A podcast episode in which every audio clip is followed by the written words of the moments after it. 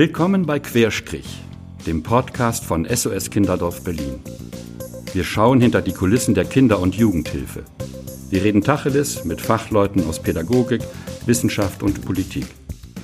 Mein Name ist Gerhard Mahnken. Mich interessiert, was Expertinnen und Experten motiviert, wenn sie ihre Stimme für benachteiligte Kinder und Jugendliche erheben. Ich möchte von ihnen wissen, was sie antreibt, und ich bin gespannt auf Einblicke in ihren Alltag.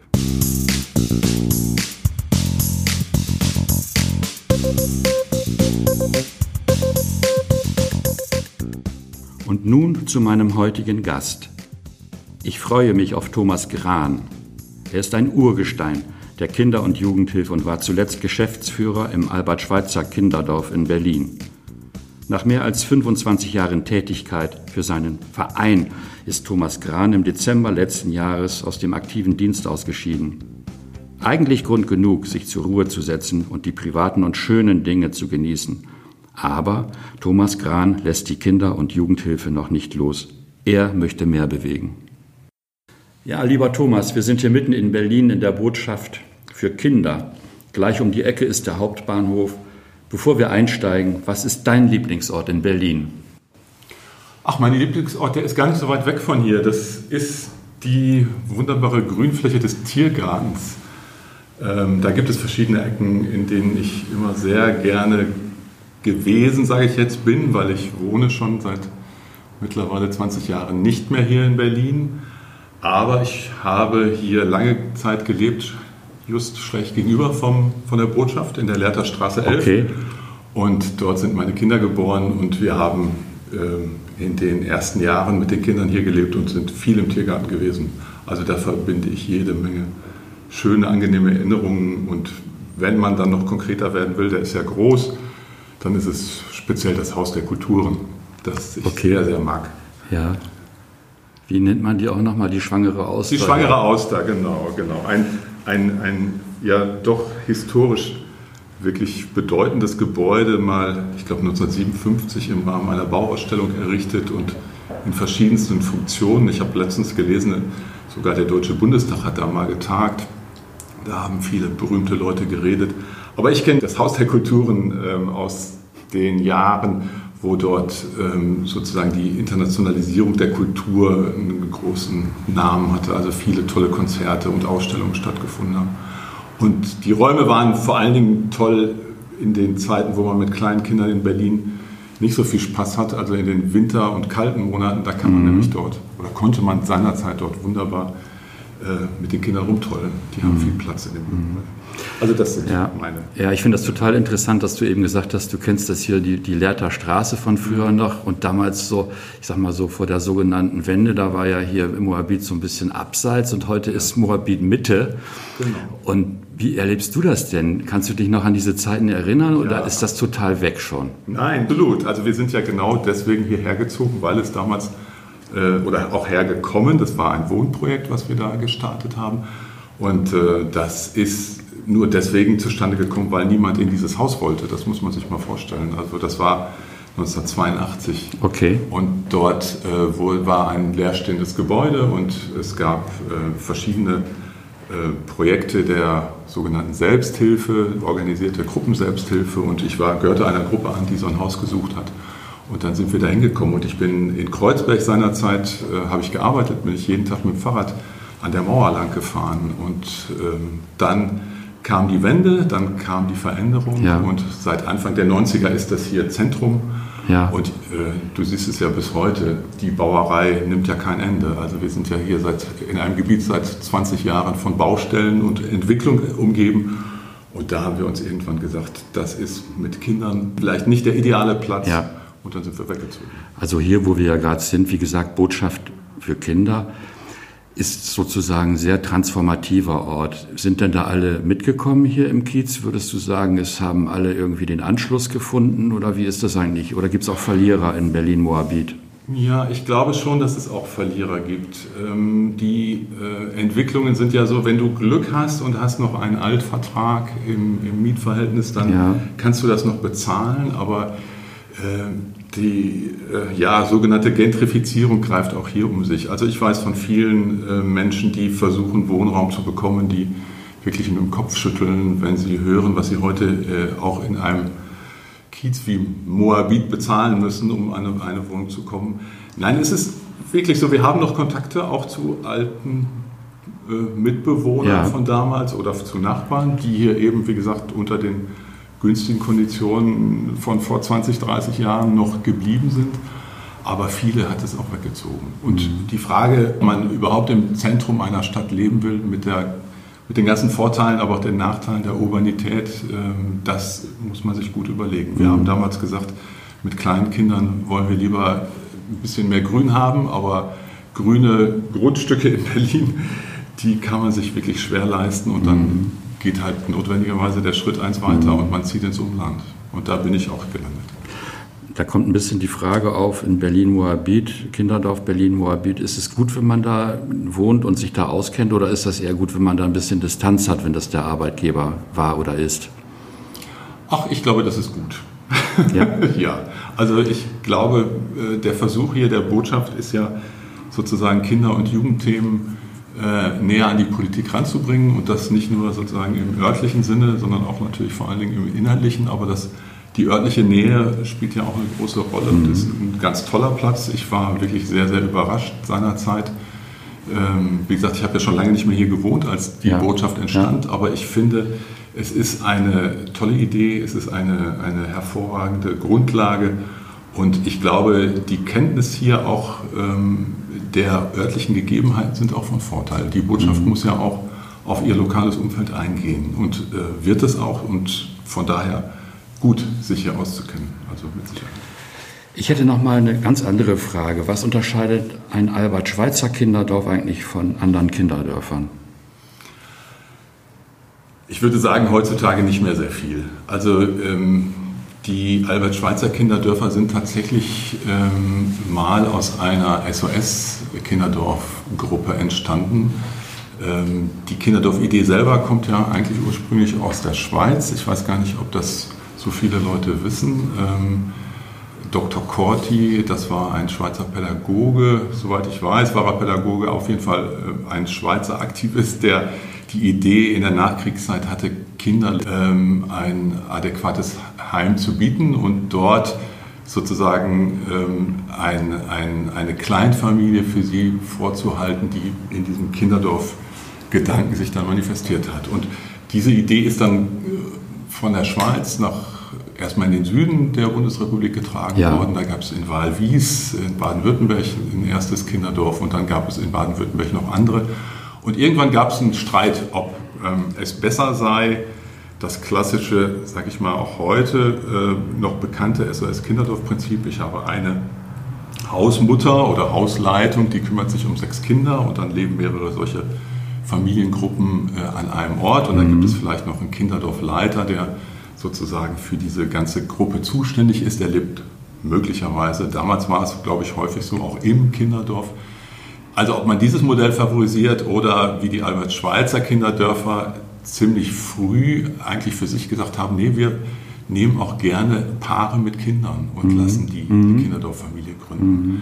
Da gibt es Vor- und Nachteile. Also die, äh, der SOS-Standpunkt war seinerzeit stärker, äh, wir wollen nicht so sehr, dass äh, sich die innewohnende Kraft, so nennen wir ja die Hausleitungen, dass sie, also dass sie ihre volle Energie, sage ich mal so, in ja. diese Gruppe stecken ja. kann und dann kann eigene Familie sozusagen noch zusätzlichen Zeitaufwand bedeuten. Und die Albert-Schweitzer Leute haben gesagt, nee, wir finden das prima und das sollen die machen. Heutzutage finden wir da konzeptionell fast keine Unterschiede mehr. Also in SOS-Gruppen sind ähm, auch Partner willkommen, sofern die äh, Leute zusammenleben möchten, auch mit eigenen Kindern. Ja. Und im Albert-Schweitzer Bereich haben wir viele Alleinstehende, äh, auch Hausleitungen.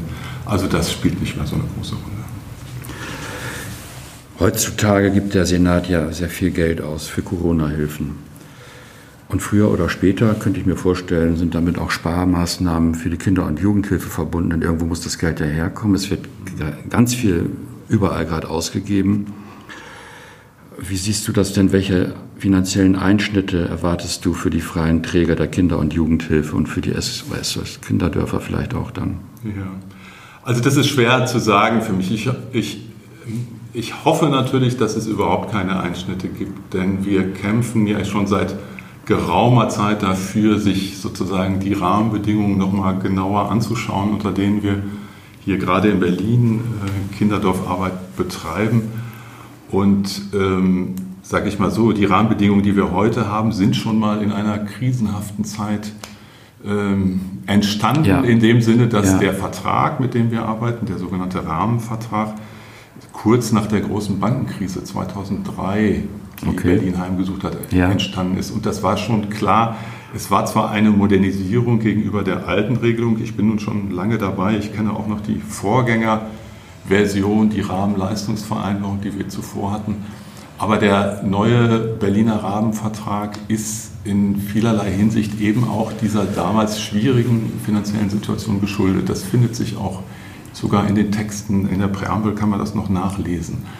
Ähm, und insofern waren da Veränderungen mit verbunden, aber leider auch Verschlechterungen. Und Verschlechterungen, äh, die wir, sage ich mal, bis heute nicht kompensieren konnten, weil sie einfach zum Teil Vorgaben gemacht haben, die unrealistisch waren. Also sogenannte Auslastungsquoten. Das heißt, wie viele Kinder müssen in einem Kinderdorf pro Jahr durchschnittlich betreut werden, damit man sein auskömmliches Entgelt hat. Solche Sachen sind verschlechtert worden.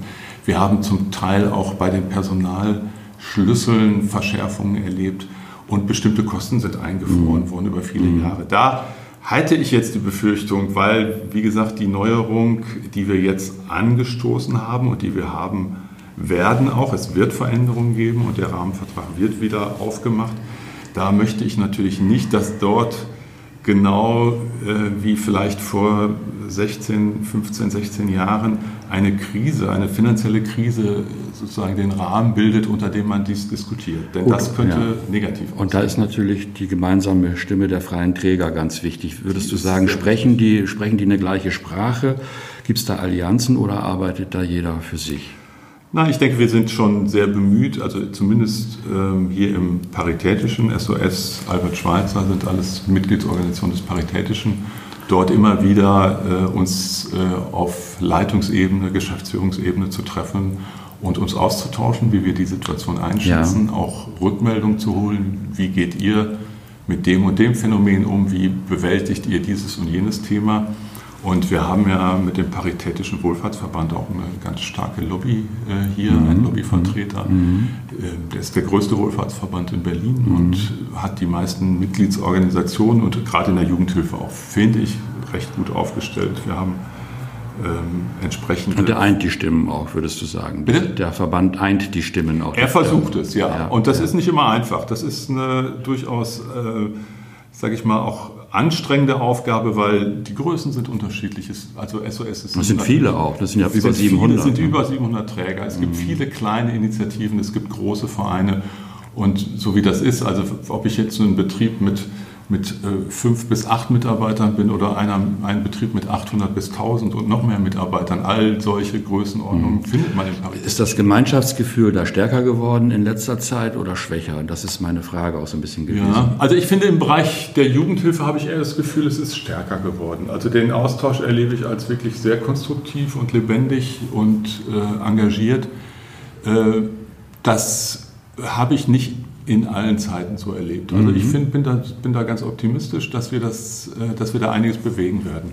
Wodurch kommt das? Durch einen Generationenwechsel oder durch eine Not? Wie muss ich mir Na, das vorstellen? Ich würde schon mal erstmal sagen, genau, durch, durch einen Druck, den wir alle Träger spüren, weil bestimmte Themen beschäftigen uns. Es geht um die Frage, ähm, haben wir ausreichend Personal zur Verfügung? Wie bekommt man überhaupt in diesen Zeiten äh, noch Personal? Also der Erziehermarkt ist ja sozusagen ja, gut deutsch gesagt, leergefegt. Also die, die Bedarfe, die vor allem die, die Kita-Entwicklung, ja. die ja sehr positiv ja. erstmal grundsätzlich von uns gesehen wird, die, also die Kita-Entwicklung mit sich gebracht hat, heißt eben, dass Erzieher gesucht sind wie selten. Wir haben Quereinsteigerprogramme, wir haben Ausbildungskapazitätserhöhungen und trotzdem reicht es nicht. Mhm. Und natürlich ist die stationäre Jugendhilfe auch auf Erzieher angewiesen. Äh, wir greifen sozusagen auf den gleichen Markt zu wie die Kitas und äh, haben, würde ich sagen, nicht so eine starke Lobby. Wir haben natürlich nicht so viele Eltern, die im Hintergrund äh, dafür kämpfen, dass ihre Kinder angemessene Betreuungsplätze bekommen, denn die Eltern,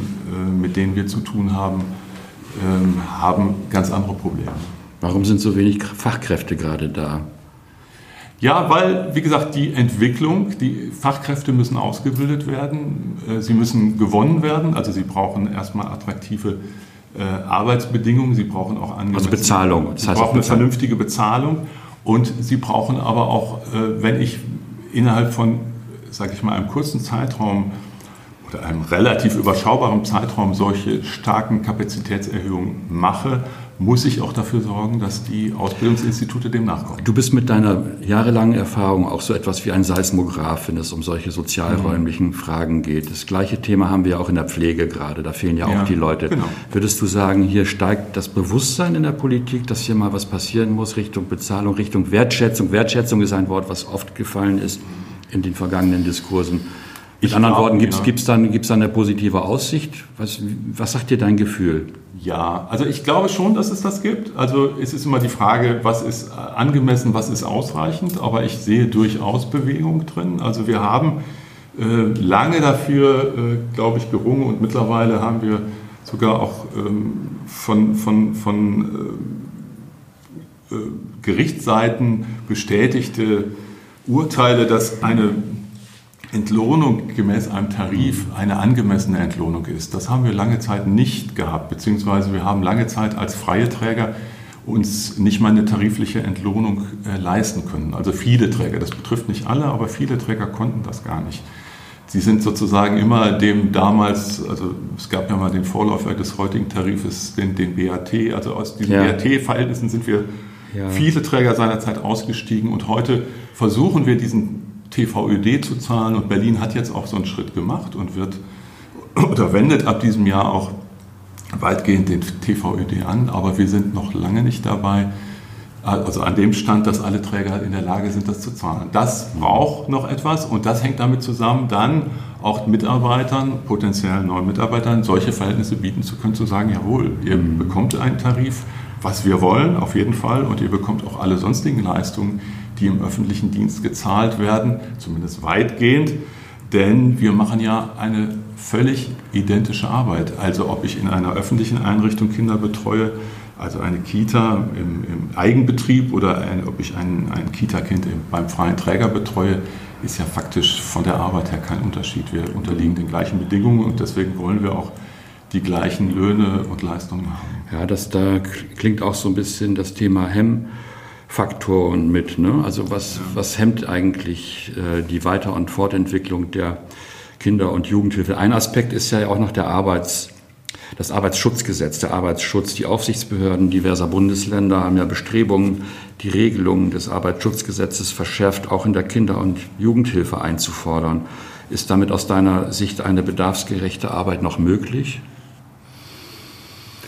Ich finde es sehr schwierig ähm, und es ist insbesondere für Kinderdorfarbeit sehr, sehr schwierig, weil ähm, wir haben im Kinderdorfbereich erstmal per se ähm, auch bedingt durch eine äh, gute Initiative, die die SOS-Kinderdörfer, äh, ich glaube, in den 90er Jahren mal gestartet haben, haben wir einen Ausnahmetatbestand im Arbeitszeitgesetz, der Paragraph 18, okay. der sagt, dass Menschen, die mit Kindern eine häusliche Gemeinschaft ja. bilden und sie eigenverantwortlich erziehen und betreuen, dem Arbeitszeitgesetz nicht unterliegen. Das ist insofern wichtig, weil das Arbeitszeitgesetz, Arbeitsschutzgesetz sagt ja, du darfst pro Tag maximal x Stunden arbeiten ja, ja. und du hast Anspruch auf Urlaub und Freistellung und wenn du äh, Überstunden gemacht hast und so weiter. Diese Regelungen sind in einer Kinderdorffamilie nicht realisierbar in dem Moment, wo ein Pädagoge mit den Kindern äh, eine häusliche Gemeinschaft bildet. Mhm. Ich meine, auch niemand, Geht würde, nee. niemand würde mhm. auch äh, von einer äh, Person, äh, eine Frau, die äh, mit den Kindern könnte auch genauso gut ein Mann sein, also sozusagen tagtäglich lebt, die muss äh, so und so viele Stunden arbeiten und so und so viele Stunden Pause machen. Also du, du hast diese Möglichkeit der Unterscheidung von Arbeitszeit und Freizeit so gut wie nicht. Mhm. Und insofern ist diese Gesetzesöffnung für uns ganz wichtig gewesen. Der Streit, den wir im Moment haben, ist eher der, ähm, wie läuft das denn mit den hinzukommenden Erziehern, also den Erziehern, die auch in dieser Familie mitarbeiten. Solange sie das unterstützend tun, ist das in der Regel kein Problem. Da haben sie auch ihre normalen Acht-Stunden-Tage. Mhm. Aber wenn sie dann die Hausleitung vertreten und jede Hausleitung muss Freizeit haben, mindestens in der Regel einen Tag in der Woche. Sie hat Anspruch auf Urlaub, sie hat Anspruch auf Fortbildung. Und in diesen Zeiten brauchen wir Erzieher, die in diese Rolle schlüpfen. Und mit dieser Konstellation, also Arbeitszeitgesetz im klassischen Sinne und der faktischen Notwendigkeit, die Hausleitung zu vertreten, haben wir äh, ein Problem, wenn dort die Arbeitszeitbehörde sagen würde, das geht so nicht. Das haben wir aber Gott sei Dank im Kinderdorfbereich noch nicht, zumindest in Berlin nicht. Mhm. Aber es gibt auch Bundesländer, also Baden-Württemberg war da äh, in dem Fall leider auch äh, wieder Vorreiter, hat es eine Auseinandersetzung in einem Kinderdorf gegeben. Man hat sich jetzt geeinigt und ähm, auch die hinzukommenden unterliegen nicht dem ähm, Arbeitsschutzgesetz im herkömmlichen Sinne, aber es ist auch nicht freigestellt. Also das heißt, es gibt tatsächlich Einschränkungen und die können schwierig sein. Ja. Also wenn ich als hinzukommender Erzieher meine Hausleitung vertrete, dann haben wir ähm, bislang ähm, die Position, dass ich dann auch in die Rolle der innewohnenden des innewohnenden Pädagogen schlüpfe und äh, dann auch sozusagen für diese Zeit diesen Regelungen unterliege. Die Alternative dazu wäre ganz schrecklich. Äh, wir müssten sozusagen in dem Moment, wo die innewohnende Kraft nicht mehr in der Familie ist, alle acht Stunden, alle zehn Stunden den Erzieher wechseln. Ja. Und das widerspricht nun vehement den ja. Beziehungszielen äh, äh, und den Kontinuitätszielen, die wir in der Betreuung äh, so einer Kinderdorfgruppe haben. Und man muss ja wissen, das sind ja in der Regel viel kleinere, jüngere Kinder. Ja. Also das sind zum Teil drei, vierjährige, manchmal haben wir sogar Kinder unter einem Jahr sich vorzustellen, dass die über meinetwegen einen drei Wochen Zeitraum ähm, alle acht Stunden wechselnde Bezieher, äh, Bezugserzieher haben, das ist äh, für uns keine äh, Alternative. Also so glauben wir nicht, dass man eine sinnvolle Kinderdorfpädagogik machen kann. Wenn du vor diesem Hintergrund mal die guten Rahmenbedingungen skizzieren würdest, was wären die drei wichtigsten guten Rahmenbedingungen, damit die Kinder- und Jugendhilfe in Zukunft kontinuierlich gute Arbeit leisten kann? Ähm, gute Rahmenbedingungen wären für mich ähm, Zeit, also das heißt kein zeitlicher Druck im Sinne von, äh, wir erwarten jetzt, dieses Kind wird aufgenommen und in dem und dem Zeitraum muss es sozusagen wieder ein voll integriertes, gesellschaftsfähiges Kind sein. Ich brauche also Zeit für, für den Prozess äh, der Aufnahme, für die Begleitung. Ich brauche in dieser in dieser Phase, also man geht davon aus, dass eine, eine Aufnahme eines Kindes in eine Kinderdorffamilie unter, für einen Zeitraum unter zwei Jahren überhaupt keinen Sinn macht. Mhm. So lange braucht es, um sich an diese neuen Strukturen zu gewöhnen. Zeit wäre das Erste. Das Zeit wäre das Erste. Ich brauche Akzeptanz, ganz wichtig. Okay. Zwar sowohl, das ist eines der schwierigsten Themen, sowohl ähm, von Seiten der leiblichen Eltern, also dass diese Situation sinnvoll ist für das Kind und dass diese Eltern diese Unterbringung also zumindest tolerieren, am besten natürlich unterstützen durch regelmäßige Kontakte, denn Kontakte zu den leiblichen Eltern sind was ganz Wichtiges, auch für die Kinder, die bei uns leben. Mhm. Aber dieses ganze Setting, sage ich mal, ähm, Eltern, Jugendamt und Kinderdorf, die müssen unbedingt in der Kommunikation stehen. Die müssen miteinander sprechen können ja. und die müssen sich austauschen können. Nur dann äh, gelingt auch Kinderdorfarbeit. Also Akzeptanz, Zeit, Akzeptanz und ich denke, klar, der dritte Punkt, was wir vorhin hatten, ausreichendes Personal. Ich mhm. brauche natürlich genügend Fachkräfte, die auch, äh, sage ich mal, nicht so unter mhm. Stress stehen, dass sie sich mhm. diesen einzelnen Kindern und deren äh, Entwicklungsnotwendigkeiten auch wirklich widmen können. Vielen Dank. Lieber Thomas, lass uns zum Schluss Glücksbringer spielen. Welchen Wunsch können wir für dich erfüllen und für die freien Träger der Kinder- und Jugendhilfe vor allem. Du darfst dir einen aussuchen. Ach ja, ich glaube, wenn ich ganz ehrlich bin, das klingt jetzt vielleicht ein bisschen verrückt, dann würde ich mir natürlich wünschen, dass wir auf Dauer mit unserer Arbeit erreichen, dass wir viel weniger gebraucht werden. Das heißt, dass die vielen schrecklichen Fälle, und wir sind ja nun gerade im letzten, in den letzten Monaten durch äh, verschiedene äh, Dinge durch die Presse gegangen sind, äh, wirklich wieder aufgeschreckt worden, welche massiven Kinderrechtsverletzungen und Kindeswohlgefährdungen auch äh, nach wie vor passieren. Also ich wünsche mir, dass wir durch viel gute Prävention, Beratung und äh, andere Rechte dazu kommen, äh, die, die, die Kindern zustehen, diese Arbeit äh, sozusagen tendenziell äh, geringer zu halten, also die, die sie zurückzufahren.